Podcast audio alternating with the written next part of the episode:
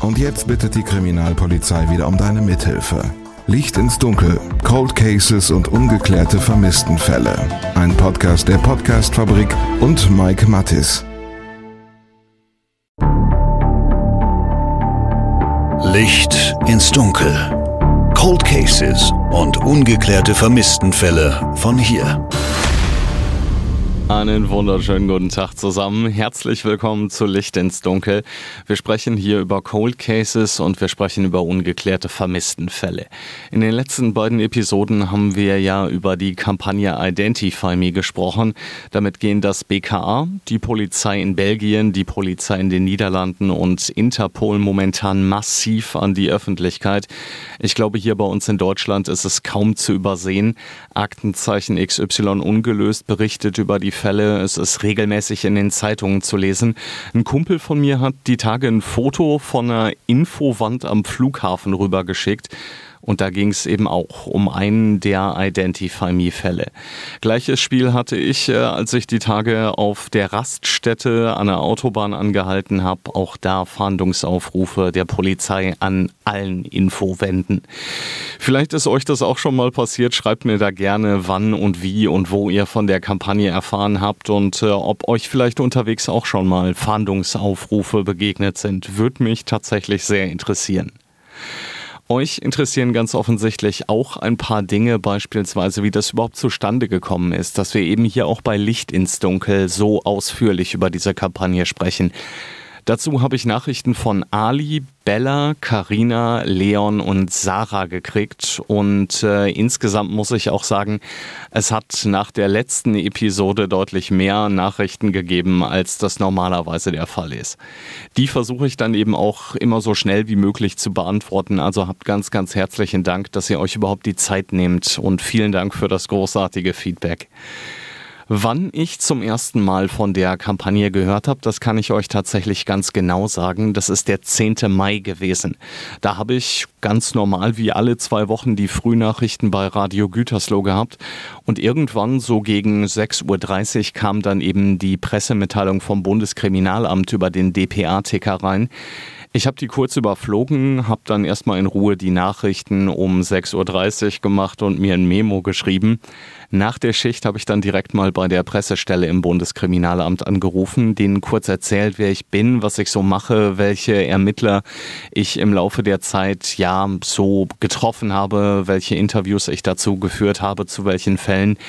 Und dann hat es echt nur zwei Tage gedauert, bis mir das BKA einen Interviewtermin Anfang Juni angeboten hat. Einen Tag vorher bin ich dann noch in Köln vorbeigefahren, habe da mit Kriminalhauptkommissar Markus Weber zum einen über den Fall Setschkin Çağlar und eben über die unbekannte Tote aus dem Worringer Bruch gesprochen. Vielleicht für euch an dieser Stelle eine kleine Hintergrundgeschichte, damit ihr euch vorstellen könnt, wie das in etwa abläuft. Ich bin am Mittwoch ganz normal zur Frühschicht angetreten, bin dann direkt danach nach Köln gefahren, habe die Interviews mit Markus Weber geführt, habe mich dann wieder ins Auto geschwungen, bin abends nach Wiesbaden gefahren, habe da dann tatsächlich im Hotel gepennt, habe aus dem Hotel die Frühschicht gemacht, funktioniert glücklicherweise heute überall, ja, wo man Internet hat. Danach bin ich am Donnerstagnachmittag dann zum BKA-Interview mit Anja Allendorf und Miriam Wenzel gefahren habe anschließend meine Klamotten zusammengepackt und bin wieder nach Hause gefahren. Läuft natürlich nicht immer so, keine Frage, ist aber einfach mal so ein kleines Beispiel dafür, wie solche Interviewtage bei mir dann ablaufen. Ich hoffe, damit habe ich dann jetzt alle Fragen zu diesem Themenkomplex, wie es denn da zustande gekommen ist, beantwortet. Eine Anmerkung von mir noch an dieser Stelle. Wir sprechen natürlich auch heute wieder über Begriffe wie Gesichtsweichteilrekonstruktion oder Isotopenanalyse. Wenn ihr da nicht komplett im Bild seid oder wenn das hier möglicherweise eure erste Licht ins Dunkel Folge ist, dann hört vielleicht erstmal Episode 39. Da erklärt Anja Allendorf von der Vermisstenstelle des Bundeskriminalamts ziemlich genau, wie das abläuft und welche Rückschlüsse die Ermittler dadurch ziehen können. Und damit jetzt rein in den zweiten deutschen Fall der Identify Me-Kampagne. The Woman by the Motorway heißt es auf der Interpol-Seite. Es ist der älteste deutsche Cold Case dieser Kampagne und der zweitälteste insgesamt. Dafür habe ich mich mit Kriminalhauptkommissarin Nicole Kramer und mit Kriminalhauptkommissar Marco Hufnagel unterhalten. Die beiden arbeiten in der Abteilung Cold Case der Kriminalpolizei Heidelberg vom Polizeipräsidium Mannheim und sind eben für diesen Fall zuständig. Heute geht's mehr als 35 Jahre zurück in der Zeit, ins Jahr 1986. Es ist die Zeit des Kalten Krieges.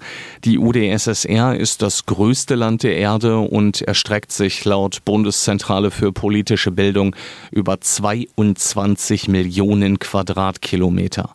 Dazu gehören unter anderem Belarus, Armenien, Usbekistan, das Baltikum und die heutige Ukraine. Dort findet im April 1986 die Reaktorkatastrophe von Tschernobyl statt. Es ist der erste Zwischenfall in einem Kernkraftwerk, der auf der internationalen Bewertungsskala für nukleare Ereignisse als katastrophaler Unfall eingestuft wird. Das vielleicht so als zeitliche Einordnung. Andere erinnern sich vielleicht eher an das Challenger-Unglück, das amerikanische Space Shuttle ist im Januar 1986 kurz nach dem Start explodiert und genau zwischen diesen beiden Katastrophen, nämlich im März 1986, ist ein Ehepaar in einem Waldstück bei St. Leon Roth unterwegs. Das ist eine fast 14.000 Einwohner Gemeinde im Rhein-Neckar-Kreis in Baden-Württemberg und liegt ein paar Kilometer südlich von Mannheim und von Heidelberg. Das Paar geht dort spazieren und entdeckt gegen Mittag eine stark verweste Leiche, sagt Kriminalhauptkommissar Marco Hufnagel. An einem kleinen engen Pfad entlang der Autobahn A6. Es handelt sich dabei um recht unwegsames und stark bewachsenes Gelände. Als die beiden in der Nähe des Parkplatzes Weißer Stock an einem Hang plötzlich einen roten Stofffetzen entdeckte, Einige Meter daneben lag dann auch noch ein weißer Turnschuh, heute würde man Sneaker dazu sagen. Das Paar dann erst nochmal Späße drüber gemacht und gewitzelt, dass man hier in dem Bereich doch gut eine Leiche verstecken könnte. Aber dann direkt beim Weitergehen hat die Ironie des Schicksals gezeigt, dass sie stark verwesten Überreste einer menschlichen Leiche entdeckten. Das Paar hat dann auch sofort die Polizei verständigt und die Kollegen zum Fundort der Leiche geführt. Die Polizei sperrt den Fundort weiträumig ab und die Spurensicherung rückt an. Die kann schon kurze Zeit später zumindest mal ein bisschen was dazu sagen. Man hat dann auch festgestellt, dass die Überreste zu einer Frau gehörten, die bereits deutliche Verwesungsanzeichen aufzeigte, weshalb von einer längeren Liegezeit ausgegangen werden musste. Die Leiche ist größtenteils skelettiert, die Knochenteile liegen über mehrere hundert Meter verstreut. Tiere haben sich offenbar an der Toten zu schaffen gemacht. Daraufhin durchkämmen Hundertschaften der Polizei das teils unwegsame Gelände rund um den Fundort. Neben der Kleidung der Frau findet die Spurensicherung damals auch eine Gaumenplatte. Diese Prothese untersuchen die Ermittler intensiv. Da sprechen wir gleich noch ein kleines bisschen ausführlicher drüber. Damit ihr euch das Gebiet rund um den Parkplatz Weißer Stock vielleicht erstmal ein kleines bisschen besser vorstellen könnt, beschreibt Marco Hufnagel uns das Areal nochmal ein bisschen genauer. Also Sie müssen sich vorstellen, das war ja die Autobahn A6 vom Waldorfer Kreuz in Fahrtrichtung Heilbronn und direkt unterhalb der Fahrbahn am Ende eines Abhangs gelegen befand sich dann letztendlich die Leiche. Heißt also, dieses Waldstück liegt ein paar Meter unterhalb der Autobahn und damit eben auch unterhalb des Parkplatzes. Und damit ist für die Ermittler nicht eindeutig klar, wie die Leiche der Frau dort in diesen abgelegenen Wald gekommen ist. Darüber lässt sich nur spekulieren. Hierbei sind verschiedene Möglichkeiten in Betracht zu ziehen. Zum einen wäre es durchaus möglich, dass die Leiche von oben dort abgelegt worden ist, beziehungsweise den Hang heruntergerollt wurde. Zum anderen besteht aber auch durchaus die Möglichkeit, dass die Leiche von unten direkt dort abgelegt wurde. Zur Tat und zum Täter gibt es daher auch ein paar Hypothesen, der die Kriminalpolizei schon relativ früh nachgeht. Wie das genau aussieht, das erklärt uns Kriminalhauptkommissarin Nicole Kramer. Natürlich lässt der Fundort in unmittelbarer Nähe der Autobahn die Schlussfolgerung zu, dass hier ein irgendwie überregionaler Bezug bestehen könnte, wenn nicht sogar international. Das ist natürlich klar bei einer Autobahn, aber Es könnte natürlich durchaus auch so sein, dass die Leiche da anders hingebracht wurde, nicht von oben herabgerollt zum Beispiel, sondern eben ähm, von unten ist noch eine Straße in der Nähe gewesen, sodass man die Leiche auch hätte unten hinbringen können. Aber grundsätzlich haben wir natürlich immer mehrere Tat- oder Täterhypothesen, sodass wir nicht zu früh Schlussfolgerungen ziehen oder sogar die falschen Schlussfolgerungen ziehen, sodass wir immer versuchen, verschiedene Bilder oder verschiedene Hypothesen im Fall zu erstellen, um nichts zu übersehen. Wer die Tote ist, das kann die Polizei nicht sagen. Bei der Leiche wird nämlich kein Ausweis, keine Kreditkarte oder sonst irgendwas Ähnliches gefunden, was die Identifizierung möglich machen könnte. Und dabei ist es tatsächlich auch bis heute geblieben. Denn obwohl die Polizei alle Möglichkeiten ausschöpft und den Fall auch mehrfach bei Aktenzeichen XY ungelöst vorstellt, fehlt bis heute ganz einfach der entscheidende Hinweis, der zur Identifizierung der Toten führt. Dass es Bezüge ins Ausland gibt, das werden wir uns nachher nochmal genauer ansehen. Da sind sich die Ermittler sehr sicher. Und das ist dann eben auch der Grund, warum dieser Fall eben Teil dieser internationalen Identify Me-Kampagne ist. Dass die Frau ermordet worden ist, das steht für die Ermittler schon relativ früh fest. Bei der Obduktion bestätigt sich diese erste Vermutung der Ermittler am Fundort, sagt Kriminalhauptkommissar Hufnagel. Nach der Auffindung dieser Leiche äh, wurde natürlich auch die Rechtsmedizin hinzugezogen, die bereits vor Ort eindeutige Hinweise auf eine Gewalteinwirkung im Gesichtsbereich feststellen konnte. Es wurde aber auch zeitnah noch eine Obduktion bei der Rechtsmedizin hier in Heidelberg durchgeführt, die den erst gewonnenen Eindruck bestätigt hat. Darüber hinaus fanden sich aber auch im Bereich des Oberkörpers mehrere Einstichstellen, die zum Tod der Frau geführt haben dürften. Zum Zeitpunkt ihres Todes war die Frau in etwa zwischen 27 und 33 Jahre alt und zwischen 1,55 und 1,65 groß. Vor ihrem Tod ist die Frau offenbar mit einem schweren Gegenstand angegriffen worden, beispielsweise mit einem Hammer. Das ergibt die Obduktion laut Aktenzeichen XY. Der Oberkiefer der Frau ist gebrochen, das war aber wohl nicht todesursächlich. Getötet wurde die Frau mit mehreren Stichen. Das haben wir ja gerade schon von Kriminalhauptkommissar Marco Hufnagel gehört. Zwei Tage nach dem Leichenfund setzt die Polizei dann eine Sonderkommission ein. Die Soko Bucheneck ist nach der Gemarkung benannt, in der die tote Frau gefunden worden ist und besteht damals aus vier Beamten. In Aktenzeichen XY heißt es wörtlich, heute würde eine Soko in ähnlichen Fällen aus mehreren Dutzend Beamten bestehen. Seit wann die Tote dort gelegen hat und wann sie umgebracht worden ist, können aber weder die Ermittler von damals noch die heute ermittelnden Kriminalhauptkommissare sagen. Dafür war die Leiche ganz einfach zu lange der Witterung ausgesetzt. Es ist sehr schwierig, eine genauere Bestimmung der Todeszeit oder sogar des Todestages ist bei solch einer langen Liegezeit leider nicht möglich. Die Krux an der Sache ist dann die, dass wir als Ermittler natürlich ein Interesse daran haben, den Todeszeitpunkt wie auch den Zeitpunkt der Ablage an dem Fundort möglichst eng einzugrenzen. Das bedingt aber dann auch dem Risiko, dass man bei der Setzung von einem engen Zeitfenster möglicherweise relevante Gegebenheiten dann außen vor lassen würde. Also schon von vornherein vielleicht gar nicht in die Ermittlungen mit einbeziehen würde. Es würde aber dann bedeuten, dass man einen möglichen Tatzeitpunkt, der außerhalb dieses anzunehmenden Zeitfensters liegt, vielleicht gar nicht in den Fokus nimmt. Deshalb fasst man den Zeitrahmen eher ein bisschen weiter und kann dann entsprechend reagieren, wenn man dann neue Erkenntnisse hat. Trotzdem sind sich die Ermittler sicher, dass die Frau schon im Jahr 1985 getötet und dort abgelegt worden ist. Letzten Endes kommt als Liegezeit etwa ein halbes Jahr bis Jahr in Betracht. Mutmaßlicher Todeszeitpunkt dürfte also Frühjahr 1985 oder Sommer, Herbst 85 gewesen sein. Eine längere Liegezeit erschien den Rechtsmedizinern eher unwahrscheinlich. An dieser Stelle vielleicht noch mal ein kurzer Einschub. Ich bekomme von euch immer wieder die Fragen, wie ermitteln Rechtsmediziner denn eigentlich die Liegezeit oder den Todeszeitpunkt?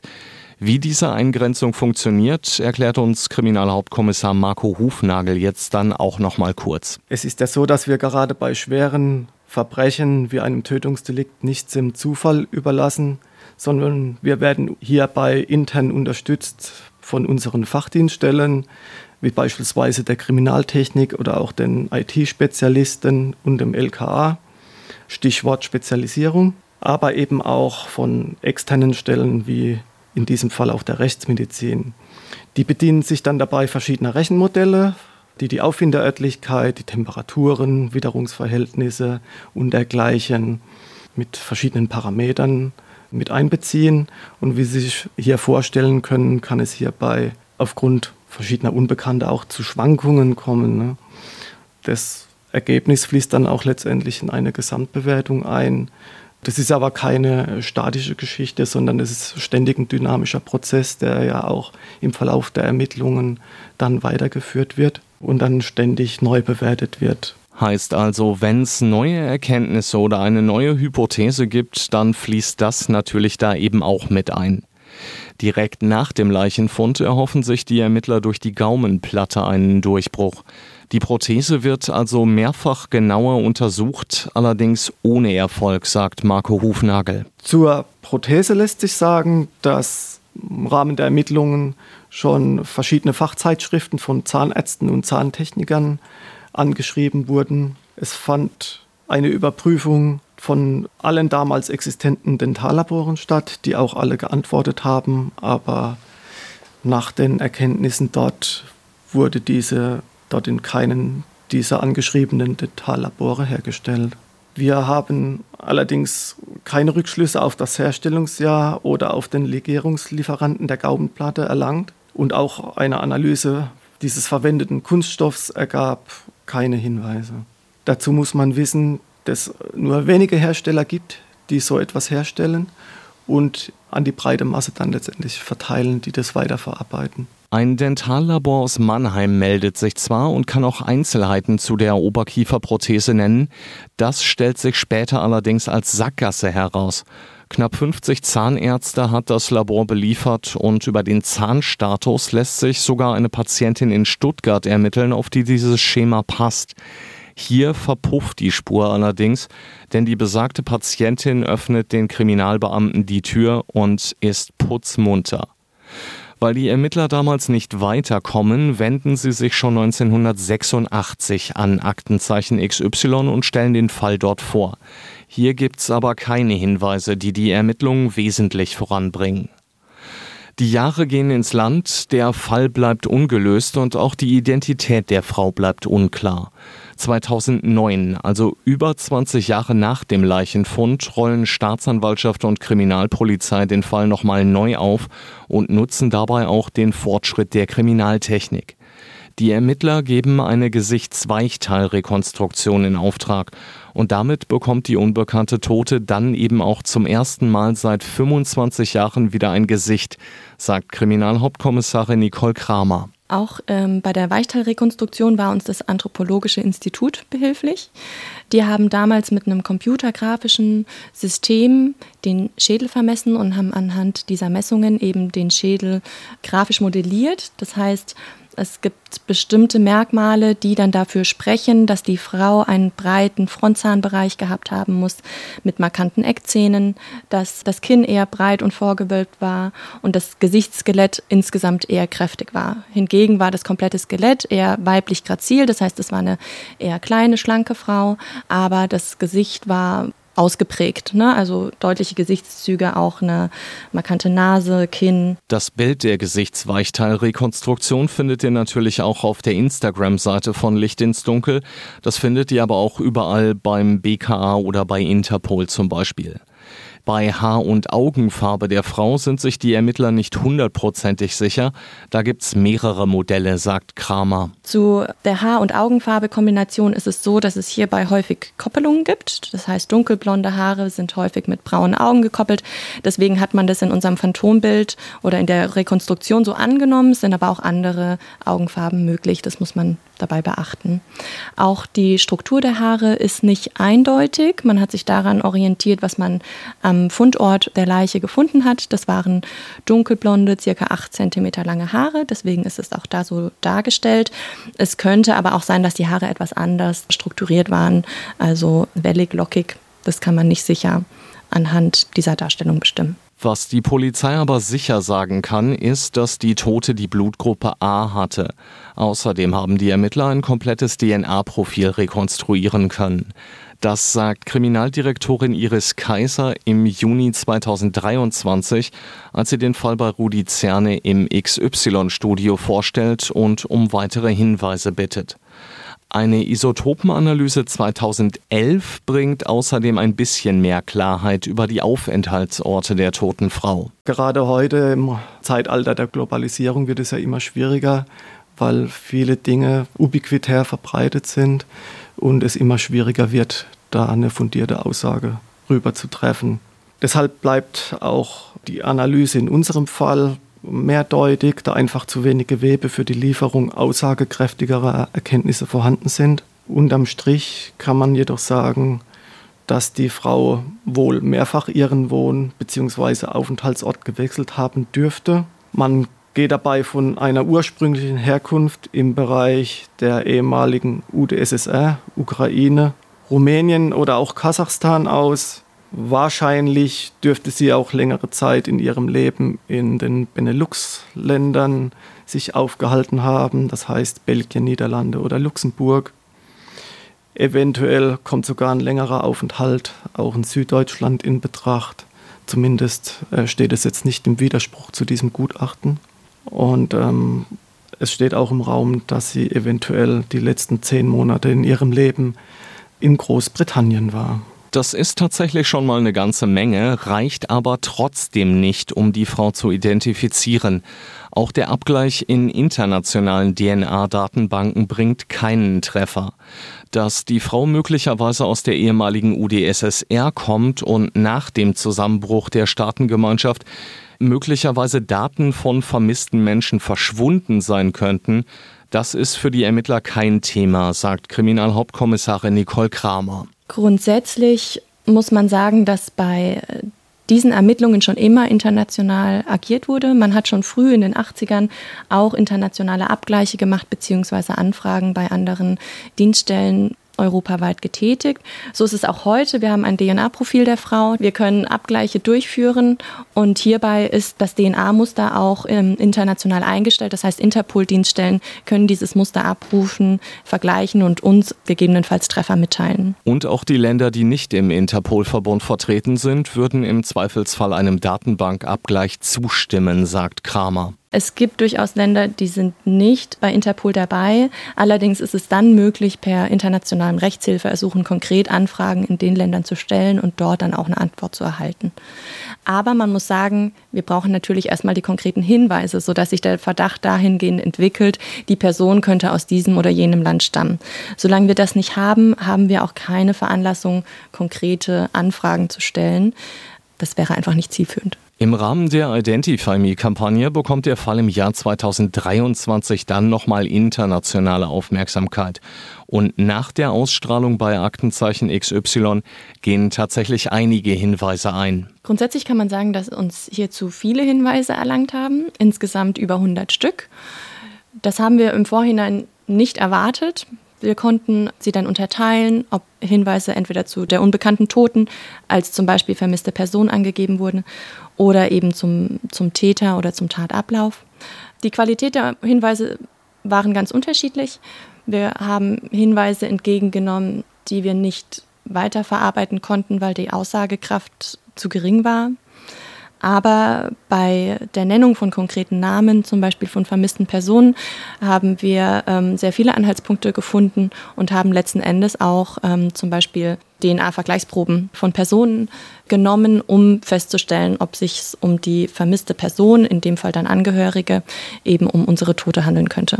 Die Ergebnisse werden jetzt nach und nach ausgewertet. Ein Treffer war bislang aber noch nicht dabei. Außerdem gab es auch ein paar Hinweise zum Täter, sagt Kramer. Auch hier haben wir umfangreiche Ermittlungen eingeleitet, um alles eben zu überprüfen. Aber auch hier können wir zum heutigen Stand sagen, dass wir alle eingegangenen Hinweise zu möglichen Tätern bislang ausschließen konnten. Deshalb gehen wir davon aus, dass unser Täter nicht unter diesen Personen ist. Das betrifft auch mögliche Serientäter, zu denen ebenfalls Hinweise eingegangen sind. In unserem vorliegenden konkreten Fall gibt es überhaupt keinerlei Hinweise, die auf den Serientäter hindeuten. Nichtsdestotrotz haben wir sowas natürlich immer auf dem Schirm. Es gab im Zusammenhang mit der Aktenzeichen XY-Sendung und der Kampagne äh, mehrere Hinweise zu konkreten möglichen Tatverdächtigen. Da haben wir auch Namen geliefert bekommen, die haben wir selbstverständlich abgeklärt. Bei diesen handelt es sich teilweise um Serientäter, aber soweit wir bislang feststellen konnten, haben diese Täter keinen Bezug zu unserem Fall. Wenn es der Fall wäre, dass wir tatsächlich noch unsere Frau identifizieren können, hätten wir natürlich weitere Anhaltspunkte, die weitere Rückschlüsse zulassen würden auf Örtlichkeiten oder Orte, wo sich diese anderen Täter bewegt haben. Und dann gäbe es auf jeden Fall neue Ermittlungsansätze. Bis alle Hinweise restlos abgearbeitet sind und alle Analyseergebnisse vorliegen, wird es wohl noch eine Weile dauern. Die meisten Hinweise hat es übrigens zur Kleidung und zum Schmuck der Toten gegeben. Zunächst einmal haben wir die Kleidung, also da war ja die rote Korthose und auch ein rotes Oberteil. Aufgrund der langen Liegezeit war das allerdings schon recht verwittert. Man hat es auch versucht nachzustellen. Es waren eben die weißen Sneaker. Die Frau trug wohl Kleidergröße 36, also recht zierliche Statur. Auch die Schuhgröße war recht klein, auch ebenfalls Größe 36. Daneben gab es einen Ring, also Schmuckstücke und auch ein, ein Lederbändchen am Fußgelenk, wo wir uns Anhaltspunkte äh, versprochen haben. Dazu gingen auch die meisten Hinweise ein. Gerade die Kleidung und der Schmuck waren seit der Auffindung der Leiche immer wieder im Augenmerk der Ermittlungen. Mit den Gegenständen sind wir auch bereits mehrfach an die Öffentlichkeit gegangen. 1986 im Juli, unmittelbar nach der Auffindung der Leiche, gab es ja schon einen Sendungsbeitrag bei Aktenzeichen. Und darüber hinaus gab es dann auch nochmal eine Presseveröffentlichung im Jahr 2009, um an weitere Hinweise zu gelangen. Am Beispiel des Schmucks lässt sich sagen, dass dieser des Öfteren in Deutschland aus einem Bauchladen heraus verkauft wurde oder auch im afrikanischen Raum quasi an jeder Ecke zu erwerben war als Mitbringsel oder Andenken. Die Kleidung kann von Textilspezialisten analysiert und rekonstruiert werden. Einen Hersteller können sie zwar nicht benennen, Teile der Kleidung sind aber mit Sicherheit im Ausland hergestellt worden, beispielsweise in Großbritannien oder in Frankreich. Die Schuhe der Toten bringen immerhin etwas genaueres. Demnach sind nur 6000 Stück davon verkauft worden. Modell Silver Star, hergestellt und vertrieben in Deutschland. Der Ring, der am Finger der Frau gefunden wird, besteht aus drei ineinander geflochtenen Drähten aus Neusilber, Kupfer und Messing. Möglicherweise eine Einzelanfertigung oder eben eine Produktion in geringer Auflage. Die Bilder davon findet ihr natürlich ebenfalls auf den Seiten von Interpol oder vom Bundeskriminalamt. Davon erhoffen sich die Ermittler rund um Nicole Kramer und Marco Hufnagel vielleicht sogar zum letzten Mal Hinweise, die zur Identifizierung der unbekannten Toten führen. Gerade in dieser Kampagne haben wir jetzt wirklich nochmals die große Chance gesehen, äh, nochmal an eine breite Öffentlichkeit zu gehen, auch, soweit man das sagen kann, über Interpol sogar weltweit, wo wir aber ein breites europäisches Publikum dann erreichen können und mögliche Adressaten auch erreichen können. Dabei geht es zum Beispiel auch um mögliche Mitwisser oder sogar um Helfer, die heute, 35 Jahre nach dem Mord, ihr Gewissen vielleicht nochmal erleichtern wollen. Hier brauchen die Ermittlerinnen und Ermittler konkrete Hinweise, die zu einer Identifizierung führen, sagt Kramer. Die oberste Priorität in diesem Fall ist, die Identität der Frau zu klären. Dabei gehen wir davon aus, dass das der Schlüssel zum Ermittlungserfolg sein könnte. Das heißt, die Hinweise zu vermissten Personen oder Personen, die irgendeine Ähnlichkeit mit dieser unbekannten Toten, so wie sie dargestellt wird, haben, ist einfach nach wie vor wichtig für uns. Sobald die Bevölkerung etwas dazu sagen kann, sind wir nach wie vor froh um jeden Hinweis. Gleichzeitig interessieren uns aber auch noch Hinweise zu Tat oder Täter. Vielleicht gibt es Personen, die etwas zu den Todesumständen der Frau sagen können oder ähm, zum Täter einfach weil sie in den Jahren zwischen 1986 und heute etwas dazu erfahren haben oder schon lange wissen und heute erst mitteilen können. Sollte das der Fall sein, dann können sich Hinweisgeber zum Beispiel hier bei der Polizei melden. Hinweise nehmen wir telefonisch gerne beim Kriminaldauerdienst der Kriminalpolizeidirektion Heidelberg entgegen unter der Telefonnummer 0621 174 4 mal die 5 oder Hinweise können per Mail an unsere Öffentlichkeitsarbeit gesandt werden unter der Adresse mannheim.pp.sts.oe.polizei.bwl.de. Ist natürlich eine verdammt lange Mailadresse und äh, ihr kennt das ja mittlerweile schon. Sowohl die Telefonnummer als auch die Mailadresse packe ich euch in die Show Notes. Und das soll's für heute gewesen sein. Ganz, ganz großes Dankeschön an Kriminalhauptkommissarin Nicole Kramer und an Kriminalhauptkommissar Marco Hufnagel von der Abteilung Cold Case der Kriminalpolizei Heidelberg vom Polizeipräsidium Mannheim. Und ein ganz großes Dankeschön auch an Samina Aschraf von der Pressestelle des Polizeipräsidiums in Mannheim. Das war ein sehr, sehr guter Interviewtermin, eine verdammt gute Kommunikation und ich muss ganz ehrlich sagen, wenn das überall so problemlos laufen würde mit den Ermittlerinterviews, dann hätte ich eine Sorge weniger hoffen wir an dieser Stelle, dass der entscheidende Hinweis noch reinkommt, der eine Identifizierung möglich macht und dadurch möglicherweise dann eben auch neue Ermittlungsansätze liefert. Und beim nächsten Mal sprechen wir hier bei Licht ins Dunkel über einen Identify Me-Fall, bei dem die Ermittler ganz, ganz genaue Vorstellungen vom Täter und von der Tat haben. Beim nächsten Mal geht's nach Altena im Sauerland. Da ermittelt die Kriminalpolizei Hagen seit 1997 und zwar im Mordfall an einer jungen Frau, die wirklich auf bestialischste Art und Weise umgebracht worden ist. Das Besondere an diesem Fall ist, dass die Polizei mit Sicherheit sagt, wenn wir die Frau identifizieren können, dann wissen wir auch, wer der Täter ist. Darüber sprechen wir dann in zwei Wochen hier bei Licht ins Dunkel. Bis dahin, ihr Lieben, bleibt sicher und gesund. Alles, alles Gute euch. Glück auf. Licht ins Dunkel. Cold Cases und ungeklärte Vermisstenfälle von hier. Eine Produktion von Mike Mattis und der Podcastfabrik.